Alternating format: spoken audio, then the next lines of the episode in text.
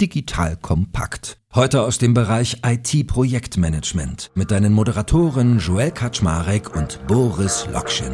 Los geht's.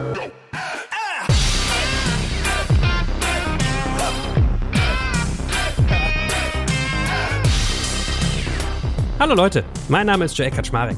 Ich bin der Geschäftsführer von Digital Compact und heute widme ich mich wieder mit meinem guten Freund, dem lieben Boris Lokschin von Spryker, einem Thema im Rahmen Innovate or Die. Also Digitalisierung und Change betrifft uns alle und wir haben uns heute vorgenommen, mal über Planungsprozesse zu reden. Das heißt, wir werden mit euch auseinandernehmen, was für Dimensionen gibt es eigentlich, wenn ich einen Plan mache, welchen Zeitrahmen sollte ich mir dafür setzen und was für Leute brauche ich, um das gemeinsam umzusetzen. Klar, wir werden da relativ breit schauen, auch mal kleine Ausflüge in Richtung OKRs machen, aber vor allem mal fragen, wenn ich eine Planung mache, wie tief muss die sein, wie breit muss sie sein und wie gehe ich eigentlich vor. So, das mal als Big Picture in Sachen Erwartungsmanagement heute. Und lieber Boris, schön, dass du da bist. Und erzähl mal, bist du eher so der planerische Typ oder so wie ich eher der künstlerische, nicht so geplant hatte? Ich glaube, ich persönlich bin beides. Sehe schon auch Wert darin, Dinge auch zu planen und sich äh, vorab zu überlegen. Wobei es gar nicht so sehr um den Plan als Plan geht. Ich glaube, der Planungsprozess ist das, was wirklich den Value hat. Ja, die Diskussion, die Abstimmung, die Triangulation, die Validierung, das sind, glaube ich, schon Dinge, die helfen, ja, ein bisschen A, selber Konfidenz zu bekommen und B, natürlich auch, gerade wenn man Erfahrungswerte hat, vergangenheitsbezogene Daten hat, irgendwie Peer-Vergleiche hat, gibt das, glaube ich, schon auch einem so ein bisschen mehr Vertrauen, ja, in das, was man sich dort zurechtlegt nach vorne raus. Der Output als solcher ist gar nicht so super relevant, aber es ist halt wie in jeder Diskussion, ja, der, der Prozess ist, glaube ich, das, was den größten Value hat. Aber dann hinterher auch die Flexibilität zu haben und auch die Agilität zu haben, dann eben auch zu exekutieren oder der freie Künstler zu sein und auch ein bisschen in den Tag hinein Dinge auch anzunehmen. Auch das muss Teil des Planungsprozesses sein. Also man muss sich auch die Capacity im Plan auch vorhalten, auch Lücken zu haben, die man befüllt mit Dingen, die dann eben komplett opportunistisch hochkommen, spontan hochkommen oder sich verändern. Gut, ich weiß ja, was du meinst. Als Unternehmer geht's mir auch so, da muss man irgendwann durch. Trust the process ist ja immer so, ne, der Leitsatz da. Und wir fangen mal basic an. Du und ich haben uns, glaube ich, schon viel mit Planung beschäftigt. Klar, für einen selbst auch für Prozesse. Aber beginnen wir mal wirklich mit der Frage, was für Dimensionen wir eigentlich betrachten wollen, wenn wir über Planungsprozesse reden. Was kommt dir da so in den Kopf? Genau, also ich glaube, man kann erstmal anfangen mit den absoluten Klassikern, sowas wie zum Beispiel Businessplanung, ja, oder Jahresplanung, Finanzplan, die klassische PNL, der man sich eben überlegt, ja, was mache ich, was erwarte ich für Umsätze, wo kommen die eigentlich her, was für Produktlinien, Services tragen dazu bei, was habe ich auf der Kostenseite, wen will ich kaufen, akquirieren, um am Ende einfach einen Businessplan zu haben, ja, den man sich selbst äh, natürlich vornimmt oder dann ab einer gewissen Organisationsgröße oder ab einem gewissen Organisationssetup auch Investoren, Banken, Aufsichtsräten, Vorständen etc. dann quasi mit vorgestellt gestellt wird, dem man sich dann committet, ja, der äh, häufig auch gerade im Management auch dazu dient, um Erfolgsmetriken daraus abzuleiten. Ja. Also Businessplan wäre, glaube ich, eine Dimension. Eine zweite Dimension, die vielleicht etwas operativer, vielleicht etwas agil, moderner ist, ist dann, wie wird dieser Businessplan eigentlich runtergebrochen von einem stark finanzlastigen Plan hin zu einem deutlich Inhalt aufgefüllteren Plan. Wir haben schon mal gesprochen über so ein Thema wie OKRs, was ja eine Möglichkeit sein kann, um A, Transparenz herzustellen, damit eben jeder im Unternehmen auch versteht, was sind irgendwie die Company Targets, was sind die Company Objectives, wie werden die runtergebrochen auf die Department Objectives, vielleicht eben auch runter zum Individuum mit Inhalt aufgefüllter Plan, der natürlich dann auch Key Results beinhaltet, also was eigentlich die Erfolgsparameter. Die meisten planen OKRs dann auf Quartalsebene, manche machen es nochmal in einem engeren Takt sogar. Und dann gibt es verschiedene andere Varianten, die wir nochmal gleich diskutieren können. Ja, angefangen von natürlich den produktlastigen Plänen, also Roadmap, ganz klassisch. Ja, was habe ich mir vorgenommen für das nächste Quartal, für das nächste Jahr? Sales Marketing Pläne, ja, die dann natürlich ganz klar mal einen Double-Click machen auf diese Umsatzerwartung Erwartung, äh, wo kommt das her, welche Region nehme ich mir vor, wie sieht mein Sales Marketing Mix aus, was verkaufe ich, an wen verkaufe ich, was brauche ich dafür an Marketing, Ausstattung, an Personal? Und vielleicht eben auch je nach Company Setup, ja, sowas wie VC Pitch Deck, was ja auch am Ende ein Plan ist, der dann vielleicht mit ein bisschen mehr Horizont nach vorne raus agiert, ja, bei dem man noch mal ein bisschen mehr Vision verkauft und sagt, wo geht eigentlich das Business hin, was erwarte ich in den nächsten zwei, drei Jahren, was kann das für ein riesen bombastisches Geschäft werden. Wir haben nochmal eine zusätzliche, die wir Moonshots nennen, also wir nennen das ein organischer Plan, also was, was passiert, wenn wir Dinge skalieren und besser, weiter, schneller machen. In unserem Fall trotzdem ein ambitionierter Plan, weil wir jedes Jahr verdoppeln. Das heißt, also, es ist immer noch ein 100% Year-over-Year Growth Plan. Und top gibt's halt dann nochmal eine separate Session, die wir Moonshots nennen, wo es darum geht, okay, ja, was sind so die 10x Ideen und das kann halt auch nochmal eine Dimension sein. Jetzt kommt ein kleiner Werbespot.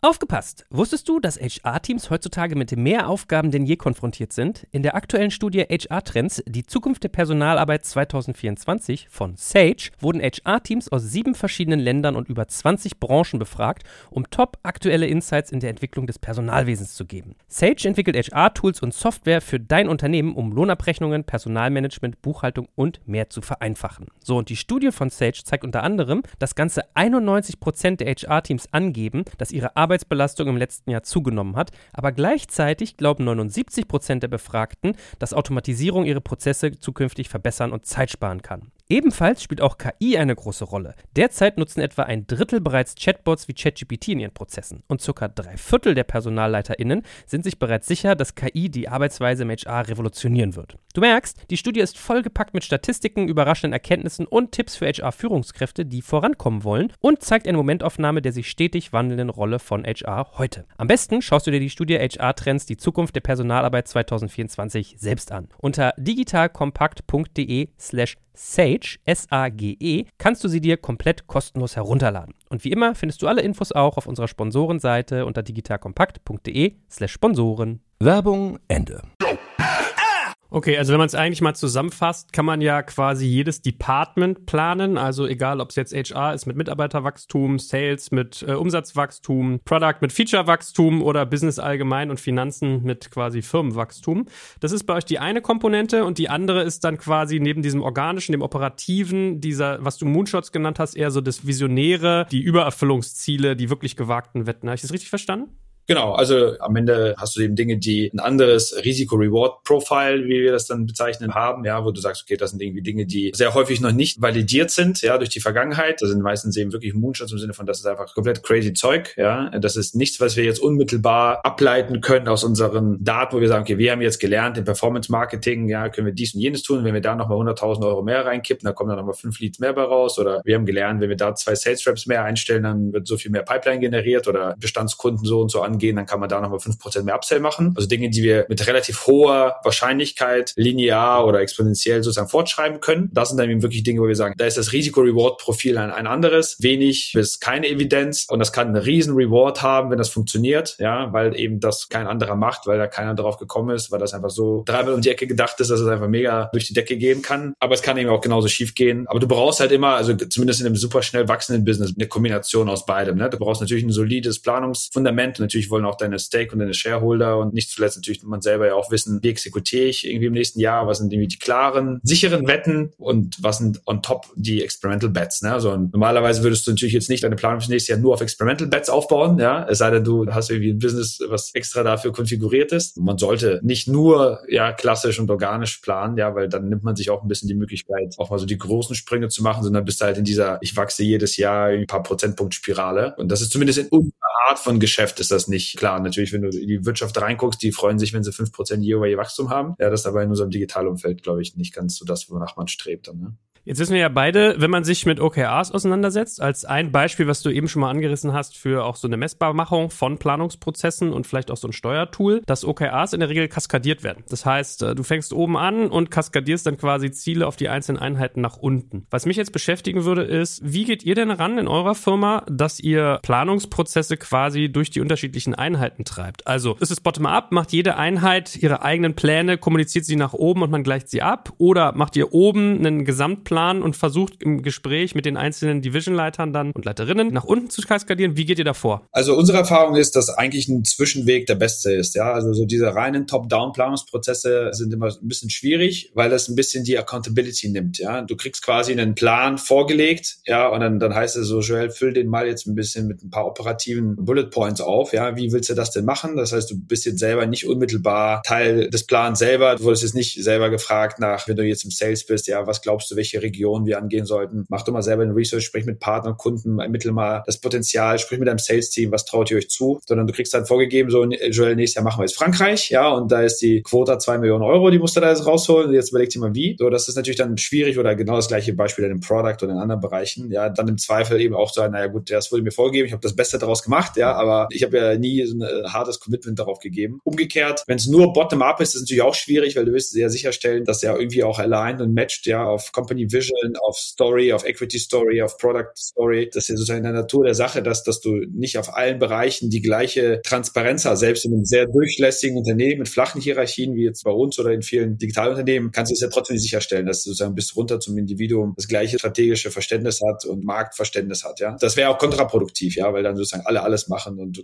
auch keine Spezialisierung hast. Ein Match in der Mitte macht Sinn, ja, dass man die Leute schon auffordert zu sagen, okay, zeig mir doch mal, ja, was glaubst du, Roadmap, Product-seitig oder Sales, Region-seitig, was du für Potenzial siehst, wie würdest du das angehen, was brauchst du dafür an Ausstattung, ja, an Marketing, an Budget, an Personal. Mach mal deinen Bottom-up-Plan, dein Best Guess und parallel gibt es eben den Planungsprozess von oben und dann versucht man das eben zu matchen und zu diskutieren und sozusagen zu moderieren, zu sagen, okay, schau mal, wir haben uns auf vier Länder vorgenommen, strategisch. Wir haben vielleicht offen gelassen, welche vier es sind. So, du sagst aber hier in diesen vier siehst du das meiste Potenzial. Dann lass uns das mal matchen und vielleicht bei dem einen Land haben wir ein paar Bedenken, weil da haben wir noch ein paar Datenpunkte, die du bei deinem Bottom-up-Plan nicht hattest. Lass uns das vielleicht exchangen. Diese Art von Dialog ist eigentlich das Wertvollste an der ganzen Geschichte. Ne? Deswegen schon Bottom-up dazu aufrufen, dass die Leute auch Accountability haben, dass sich damit auch gedanklich beschäftigen, ja, dass sie auch wissen, hey, das ist auch mein Commitment hier, was ich mit eingehe. Ich wurde hier auch gefragt und ich war Teil dessen, ohne das aus dem gesamtunternehmerischen Rahmen zu nehmen. Ja?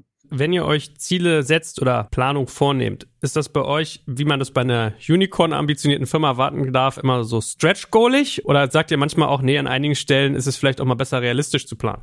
Ja, ich glaube, der Mix macht's am Ende. Ne? Also es macht jetzt keinen Sinn, die Organisation, auch die Leute zu overstretchen bei Dingen, die einfach komplett unrealistisch sind. Ne? Also im Sinne von Goals, die niemals achievable sind oder wo die Leute sich tot machen müssen und dann am Ende sie nicht schaffen oder ihren Bonus nicht bekommen oder keine andere Art von sozusagen persönlicher Befriedigung durch die Zielerreichung. Das macht gar keinen Sinn. Ich glaube, es muss trotzdem ambitioniert sein. Also bei uns ist es immer natürlich ambitioniert. Ja, und wenn du alles machen kannst, wie du es magst, ja, und wie du das für richtig hältst, dann, dann ist das auch eine Form von Verantwortung. Ne? Das heißt also auf der einen Seite gibt es eigentlich wenig feste Rahmenbedingungen zu Beginn des Plans. Also du startest den Prozess nicht mit es muss genauso sein und mehr als das geht nicht und mehr als das Budget darf es nicht ausgeben, mehr als zwei Headcounts darf es nicht einstellen. Die Realität in ganz vielen Unternehmen, dass das Exekutionskorsett schon so eng gestrickt ist, dass du eigentlich darin relativ wenig Variabilität hast. So, bei uns geht es halt umgekehrt los. Wir wollen 100% wachsen. Was brauchen wir denn dafür? Ja, jetzt mal komplett losgelöst von Constraints und sag uns das doch mal, was du benötigst und lass uns das so ausstatten mit Ressourcen und mit Kapital und mit Personal, wie es das braucht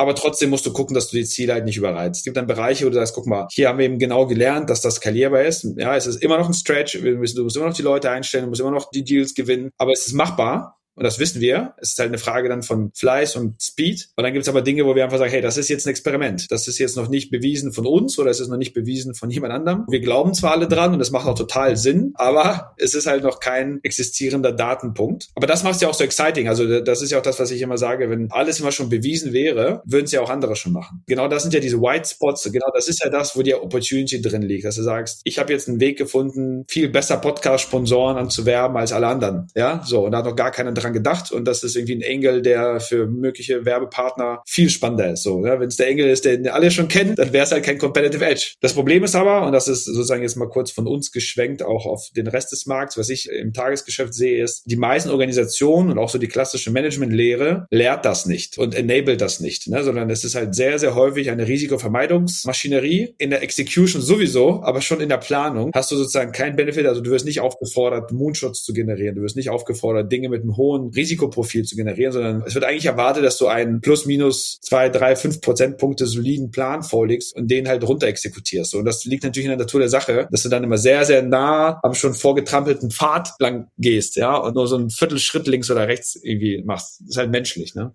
Ich meine, wir hätten das Gespräch ja auch fast anders beginnen können, wenn wir jetzt mal noch so einen Schritt zurücktreten und sagen, was lässt sich überhaupt planen in so einem Unternehmen wie euch? Weil gerade Startups ist ja so, alles verändert sich, alles ist am Anfang noch sehr fluide, am Anfang ist noch viel Voodoo und dann nach hinten raus kommt immer mehr Klarheit rein. Wie ist es in eurer Firmenphase mittlerweile? Wie viel von den Prozessen oder den Dingen, wenn du mal so rückblickst, nachträglich aufs Jahr, wie viel davon war geplant und wie viel war völlig zufällig?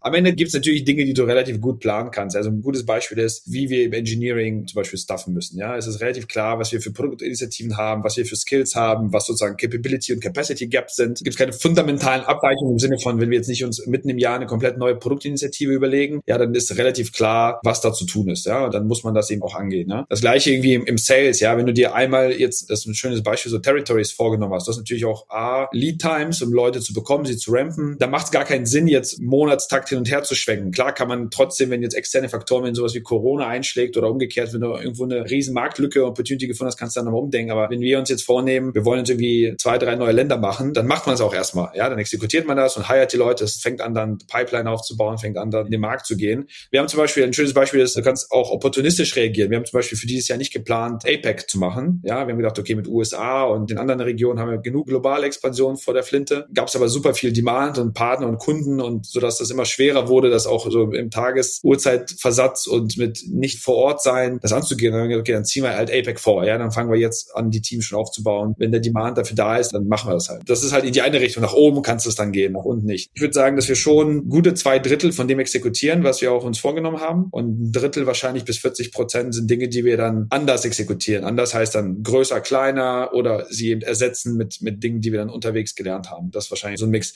Aber das ist halt operativ, ja. Am Ende ändert das selten bis nie was an den Gesamtplanungen zum Beispiel. Ja. Das, was wir uns an Growth vorgenommen haben, das ändert sich dadurch nicht. Ja. Also wenn wir sagen, wir wollen verdoppeln dieses Jahr, dann verdoppeln wir. Ja, aber wie wir das machen, das Wie kann sich halt ändern, aber nicht das Was. Ja. Das ist, glaube ich, auch so ein wichtiger, eine wichtige Balance, die man dann halten muss, weil sonst wirst du auch unglaubwürdig. A, nach außen zu Stakeholdern, Shareholdern, Partnern, auch innen drin. Ja, wenn du vor die Truppen trittst und sagst, so, wir wollen uns irgendwie A machen oder dann sagst du zwei Monate später, wir wollen B machen und dann ist es wieder C. Das ist halt schwierig. Ne? Da kriegst du die Leute auch nicht allein. Verlierst auch an Kredibilität. Wie ist das bei dir mit dem Faktor Zeit? Weil ich habe mich vor kurzem mit einem Unternehmerfreund unterhalten, hat irgendwie eine Kooperation, ein gemeinsames Projekt mit einem anderen Unternehmen gestartet und meinte, ja, am Anfang tierisches Geknirsche, weil die haben Planungszyklen von drei Jahren, ja, am liebsten einen Plan machen für was, wie läuft das in drei Jahren bis dahin ab und wir sind eher so drei Monate. Wie legt ihr euch Planungsprozesse? Macht ihr Quartalsziele und Pläne? Macht ihr die aufs Jahr? Macht ihr beides? Ist A natürlich eine Frage von Unternehmensgröße. Wenn das Unternehmen noch kleiner ist, ja, dann neigt man schon dazu, nochmal anders zu planen, als wenn es eben groß ist, ja, oder größer ist. Ich glaube, man braucht schon alle Dimensionen, aber in unterschiedlicher Granularität. Wir haben schon einen guten Plan immer fürs Jahr, der natürlich auch einen Financial Plan beinhaltet. Ja, wir sind dynamisch und agil bei dem, wie exekutieren wir den, ja, inklusive OKRs und Moonshots und innerhalb der Departmentsplanungen, um da eben auch auf Kundenmarktbedürfnisse zu reagieren. Und natürlich haben wir auch eine, eine Vision. Natürlich haben wir auch eine Equity Story. Weil es gibt ja auch Dinge, die musst du heute machen, um sie sie nächstes Jahr zu machen. Ob das jetzt irgendwie neue Regionen sind, ja, die selten sofort performen, die du Jahr im Voraus investierst. Ob das R&D ist, ganz klassisch, wo wir irgendwie Forschung und Entwicklung haben von Themen und Technologien, die nicht produktifizierbar sind oder nicht marktreif sind, ja, wo wir sagen, okay, das ist eher was für nächstes Jahr. Oder wo wir auch Hires machen in Advance, wo wir sagen, okay, wir müssen die Leute jetzt holen, weil jetzt gibt es sie oder jetzt sind sie available oder das sind Leute, die sechs Monate Kündigungsfristen haben und so weiter und so weiter. Ne? Aber wir haben, wie gesagt, auch am Ende ja auch eine Equity-Story. Also ich weiß ja schon auch, wo möchte ich in drei Jahren sein, ja? Welche Vision möchte ich eigentlich verwirklichen? Da sollte man schon auch drauf gucken, ja? Weil das ist ja am Ende sozusagen dein Long-Term-Kompass. Umso größer du wirst, umso mehr verstehst du, dass du eben auch Dinge quasi ein, zwei Mal um die Ecke denken musst. Aber halt mit abnehmender Granularität, ne? Also du hast natürlich dann nicht einen detaillierten Finanzplan auf drei Jahre, ne? Du hast vielleicht einen detaillierten Finanzplan auf ein Jahr und dann so zwei, drei Jahre so ein bisschen extrapoliert, dass du mal so ein bisschen ein Gefühl hast, was ist das dann für eine Company? Und du hast natürlich einen sehr detaillierten operativen Plan auf Quartalsebene oder Monatsebene oder Sprint-Ebene vielleicht sogar, ja? Wenn du dann irgendwie ein kleines Team hast und sagst, so die nächsten zwei Wochen rocken wir jetzt hier diese zehn Tasks runter, dann ist das halt so. Ne? Also diese Flughöhe, das ist, glaube ich, das Allerwichtigste. Ja, man darf sich nicht verzetteln im Digitalumfeld. Was willst du denn da auf drei Jahre planen? Du wachst du morgens auf und dann heißt Facebook nicht mehr Facebook, ne, am nächsten Tag, ja, so, und das ist wieder, wieder alles ganz anders, ja. Jetzt kommt ein kleiner Werbespot. Aufgepasst! Wusstest du, dass HR-Teams heutzutage mit mehr Aufgaben denn je konfrontiert sind? In der aktuellen Studie HR Trends, die Zukunft der Personalarbeit 2024 von Sage, wurden HR-Teams aus sieben verschiedenen Ländern und über 20 Branchen befragt, um top aktuelle Insights in der Entwicklung des Personalwesens zu geben. Sage entwickelt HR-Tools und Software für dein Unternehmen, um Lohnabrechnungen, Personalmanagement, Buchhaltung und mehr zu vereinfachen. So, und die Studie von Sage zeigt unter anderem, dass ganze 91% der HR-Teams angeben, dass ihre Arbeit Arbeitsbelastung im letzten Jahr zugenommen hat, aber gleichzeitig glauben 79 Prozent der Befragten, dass Automatisierung ihre Prozesse zukünftig verbessern und Zeit sparen kann. Ebenfalls spielt auch KI eine große Rolle. Derzeit nutzen etwa ein Drittel bereits Chatbots wie ChatGPT in ihren Prozessen und circa drei Viertel der PersonalleiterInnen sind sich bereits sicher, dass KI die Arbeitsweise im HR revolutionieren wird. Du merkst, die Studie ist vollgepackt mit Statistiken, überraschenden Erkenntnissen und Tipps für HR-Führungskräfte, die vorankommen wollen und zeigt eine Momentaufnahme der sich stetig wandelnden Rolle von HR heute. Am besten schaust du dir die Studie HR-Trends, die Zukunft der Personalarbeit 2024 selbst an. Unter digitalkompakt.de slash Sage, S-A-G-E, kannst du sie dir komplett kostenlos herunterladen. Und wie immer findest du alle Infos auch auf unserer Sponsorenseite unter digitalkompakt.de slash Sponsoren. Werbung Ende. Wo du das gerade ansprichst mit den drei Jahren, was ja eben bei dir so mitschwang, war auch, ich habe mich die Tage mal wieder ein bisschen intensiver mit Scrum beschäftigt. Das heißt, es ist ja so eine Methodik, wo man genau wegkommt von dieser Wasserfalldenke, wo man in Sprints arbeitet. Ist es ein Stück weit so, dass eine Digitalfirma wie ihr, gerade durch diesen Tech-Input, und bei Tech ist ja dieses Agile quasi genau der Gedanke, dass ich kürzer plane, dass ich irgendwie Teamplanungsprozesse habe. Wie sehr beeinflusst euch das?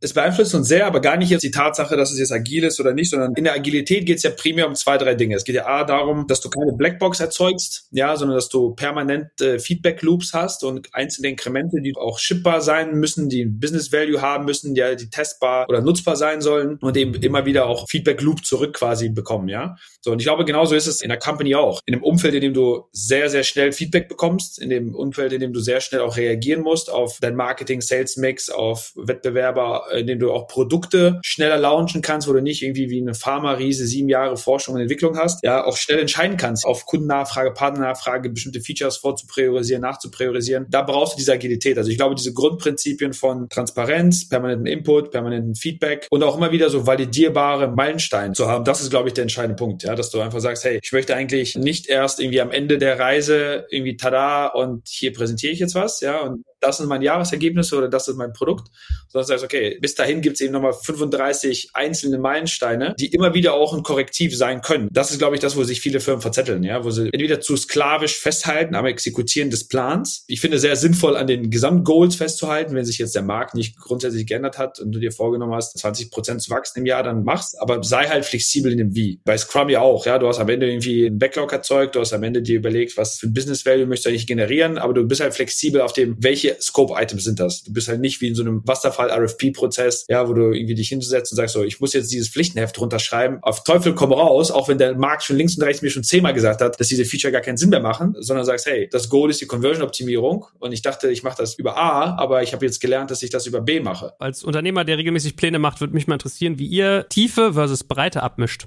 Wir sind immer tief, wo wir Datenpunkte haben, ja, und wo wir auch verstehen wollen und triangulieren können. Gerade bei den sogenannten Safe Bets, da macht es halt Sinn, auch eine hohe Konfidenz zu erreichen, ja, und sich hinzustellen und sagen, okay, was haben wir gelernt? Was sagen unsere Daten zu Sales Funnel, Sales Marketing Mix, ja, mit welchen Conversion Rates, mit welchen Times pro Stage, mit welchen Deal Sizes, etc., etc., kannst du eben rechnen. Wie muss die Teamausstattung sein? Wie viele Leute gehen da drauf? Was ist guter Output? Ja, mit wie viel Bugs ist da zu rechnen? Ja, etc. Bei den Themen sind wir schon immer relativ daten datensavvy und bestehen auch darauf, dass die Leute das triangulieren und validieren, weil du da eine hohe Trefferquote haben möchtest. Du möchtest eigentlich das insofern derisken, als dass du sagst, okay, das ist jetzt ein Executional Risk only und kein Planungsrisk. Und wenn wir die richtigen Ressourcen zur Verfügung stellen, dann ist die Trefferquote von dem, was wir uns da vornehmen, relativ hoch, ja, also sozusagen über 85, 90 Prozent. Bei den Dingen, die eh nicht planbar sind, also bei den Moonshots, macht es keinen Sinn. Da ist sozusagen die inkrementell ausgegebene Zeit, vermeintliche zwei Prozent mehr Confidence zu bekommen, killt den Zeitvorteil. Ne? Ich glaube, ich habe mehrfach in verschiedenen Serien schon gesagt, Time is the most important KPI. Das steht halt über allem. Ne? Und genau diese Balance musst du wahren. Bekommst du mit zusätzlichem Zeitinvest einen so hohen Confidence-Gewinn, dass der Trade-off sich lohnt. Ja, Nochmal drei Wochen besser planen. Die Confidence von fünf Prozent auf 95 zu erhöhen, ist vielleicht ein guter Trade-off. Bei einem Moonshot, bei dem es eh nicht klar ist, drei Wochen zu planen, um von 10% Confidence auf 13,7 zu kommen, ist wahrscheinlich das nicht wert. Da hast du wahrscheinlich schneller die Idee immer ausprobiert ausprobiert und vertestet. So, und ich glaube, diese Balance muss man immer wieder wahren und auch als derjenige, der dann am Steuer steht, auch immer wieder challengen und sagen, Leute, ja, wie viel Zeit investieren wir jetzt? Was erhoffen wir uns denn an zusätzlichem Erkenntnisgewinn? Und was kostet uns das in Zeit? Das ist, glaube ich, einfach gerade in unserem Umfeld der höchste Preis, den die meisten zahlen können. Ja, einfach Zeit zu verlieren. Du hast dann äh, vier Wochen länger geplant und dann haben sich die Marktgegebenheiten wieder geändert oder das Window of Opportunity ist zu oder der Wettbewerber ist auch auf die Idee gekommen oder whatever. Ne? Also dieser Zeitpreis, das ist so, glaube ich, die größte Empfehlung, die ich geben kann kann, das immer wieder abzuwägen, ja.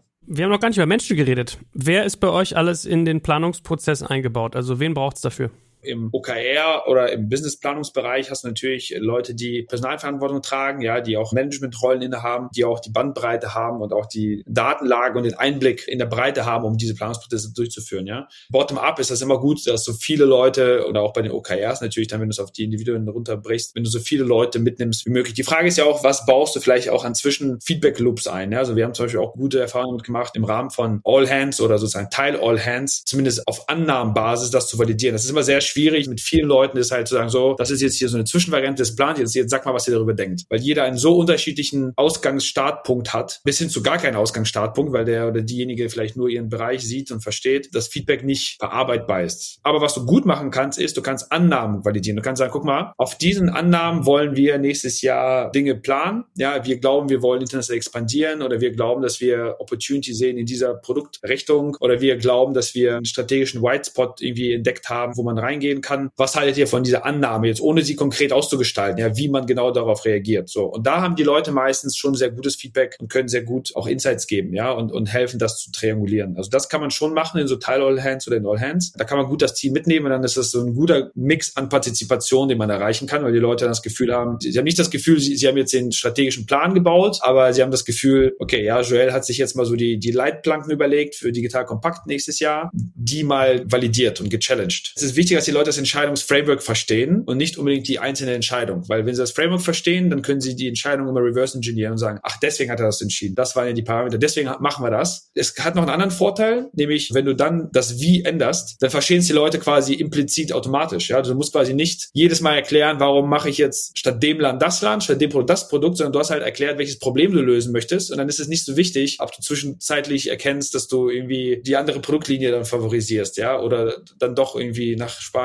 gehst statt nach Frankreich, weil die Leute kennen ja das Entscheidungsframework. Das ist, glaube ich, so ein guter Nebeneffekt davon. Ich meine, es gibt ja dieses schöne Beispiel aus dem Buch von äh, Jim Collins, Der Weg zu den Besten, wo der immer, glaube ich, so sinngemäß gesagt hat, wenn jemand in einen Bus steigt, weil er eine Reise nach Kopenhagen machen will und landet in Stockholm, ist der gefrustet. Wenn er aber in einen Bus steigen will, um mit Leuten eine gute Zeit zu haben und sich gemeinsam quasi mit denen etwas vornimmt, dann ist eigentlich egal, ob es Stockholm oder Kopenhagen ist, weil es geht ja um die gemeinsame Reise und man versteht, was man da quasi für eine Reise begeht. Da wir Menschen sind, die immer gerne nochmal so ein paar konkrete Anleitungen und Tipps nach hinten rausgeben, du und ich, hast du noch so eine Top-Shots? Also was waren so typische Fehler oder was waren super Einsichten, die du beim Planen für dich über die Jahre entdeckt hast? Mixen, ja, nie ins eine oder andere Extrem verfallen. Ein reiner Business Financial Plan ist nicht exciting, ist nicht visionär genug. Was ist der Finanzplan, ja, versus was ist irgendwie der Moonshot oder wie auch immer man das nennen mag? Was sind irgendwie die Experimental Bets? Also habt auf jeden Fall auch Experimental Bets, weil das sind die Dinge, die euch Long-Term Differentiation geben und euch auch die Möglichkeit geben, halt zu outpacen. Einen sauberen Grad finden an Partizipation versus sozusagen Top-Down versus Bottom-Up. Ja, ich glaube, ein reiner Top-Down-Plan killt Accountability, killt Commitment hinterher. Umgekehrt auch genau das Gleiche, ja, ist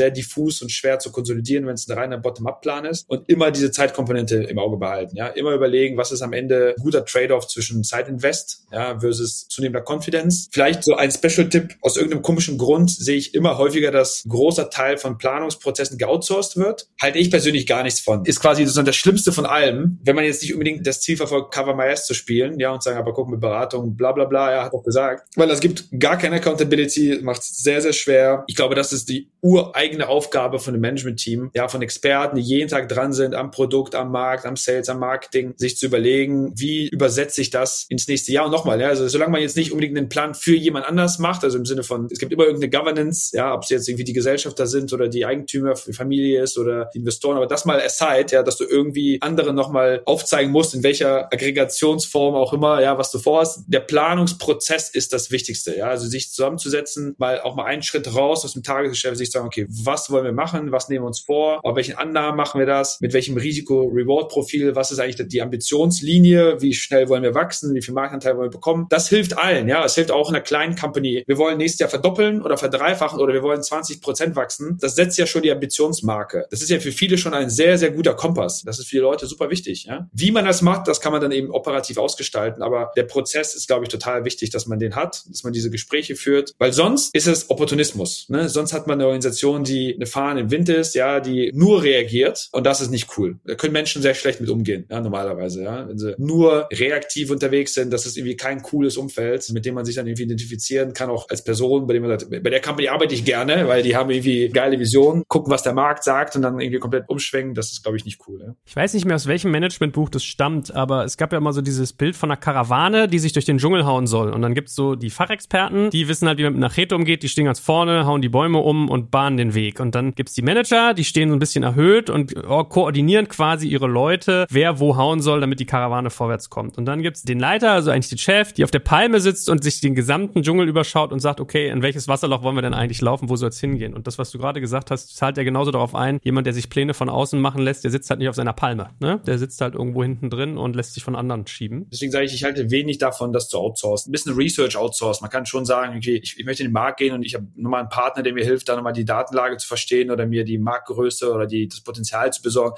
Das ist alles fein. Aber dass, dass man jemand anders beauftragt für einen selber irgendeinen Plan, also gerade die Modelle, jeder, der schon so ein bisschen kompliziertere Pläne gebaut hat, weiß, das Planungsmodell hat unendlich viele Variablen und die sind irgendwie alle miteinander kreuz und quer verdrahtet. Das von jemand anderem zu bauen, halte ich immer für sehr schwierig. Also habe ich mal große Fragezeichen bei uns als relativ kleines Unternehmen noch. Ja, wenn ich mir große Firmen angucke, halte ich das für sehr, sehr schwierig. Ich glaube, dass das jedem gut tut, da, da nah dran zu sein und, und auch sich die Zeit zu nehmen. Und dann auch zu überlegen, wir machen das jetzt mal im Offsite, ja, Hauruck-Ding und man nimmt sich eine Woche oder ein paar Tage und setzt sich hin und erzeugt das gemeinsam und ist komplett auch raus aus dem Tagesgeschäft oder ist das irgendwie Teil des Tagesgeschäfts, ja, quasi einfach so einen Plan zu erzeugen. Das muss dann jeder für sich entscheiden. Wir mixen das am Ende, ja. Wir, wir, wir bereiten das schon gut vor, aber am Ende nehmen wir uns dann halt auch irgendwie eine Woche im Jahr, wo dann auch alle da sind in verschiedenen Sessions, also ein bisschen so wie in der Politik werden Dinge vorbereitet, wieder besprochen, wieder vorbereitet, nachbearbeitet und dann steht halt am Ende was, wo auch die meisten Leute ihr Commitment abgeben können, sagen können, hey, ich war Teil davon, das halte ich für sinnvoll, ich habe das Modell verstanden, ich habe die Planungsannahmen verstanden, ich wurde dazu gefragt, es ist vielleicht nicht alles von mir reingeflossen an Ideen, ja, sondern es ist natürlich schon, sind ja auch mehrere Parteien, aber ich kann den Gesamtplan mitgehen. Das ist, glaube ich, das, was du am Ende halt erzeugen möchtest. Ja, ich denke es wie du. Ich glaube, viele scheuen dann manchmal vielleicht die Verantwortung. Man kann es ja beraten lassen zu Planungsprozessen, aber machen sollte man sich schon selber. So, und in diesem Sinne, ich bin da sehr froh darüber, dass du den Leuten mal quasi ein bisschen Beratung auf die Ohren gegeben hast, wie man das machen kann und freue mich schon auf den nächsten Austausch mit dir, lieber Boris. Gleichfalls. Danke, Joel.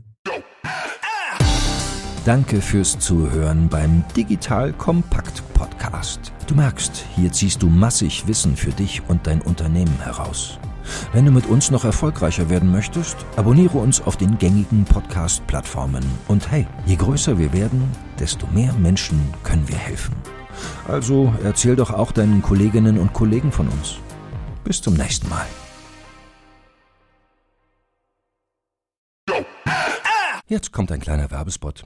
Aufgepasst. Du kennst es doch sicherlich auch. Der Frühling ist im vollen Gange, es müsste mal wieder geputzt werden oder auch ausgemistet. Also wir haben das Thema auf jeden Fall gerade, denn nach unserem großen Live-Treffen von unserem Business Club Makers and Shakers missten wir gerade unseren ganzen Keller aus und dabei gibt es auch Dinge, da habe ich gar keine Lust, die aufwendig ins Internet zu stellen, sondern suche Hilfe. Und zwar haben wir da einen spannenden Partner, den kennst du bestimmt auch schon, denn mit Rebuy kannst du deine gebrauchten Artikel, wie zum Beispiel Bücher, Musik, Filme oder Technik wie Smartphones, HiFi und vieles mehr verkaufen. Komplett stressfrei, ohne lästiges Erstellen von Anzeigen und vor allem ohne stressige Kommunikation mit KäuferInnen. In nur 30 Sekunden findest du heraus, wie viel Geld du für deine Artikel bekommst und wenn dein Artikel im Lager von Rebuy angekommen ist, bekommst du das Geld ganz automatisch schon sechs Tage später ausgezahlt. Also, mach's wie wir, spar dir doch einfach das Text- und Abfotografieren deiner Schätze und besuche direkt Rebuy. Unter digitalkompakt.de slash Rebuy habe ich dir eine Weiterleitung eingerichtet und alle Infos findest du wie immer auch auf unserer Sponsorenseite unter digitalkompakt.de slash Sponsoren. Werbung Ende.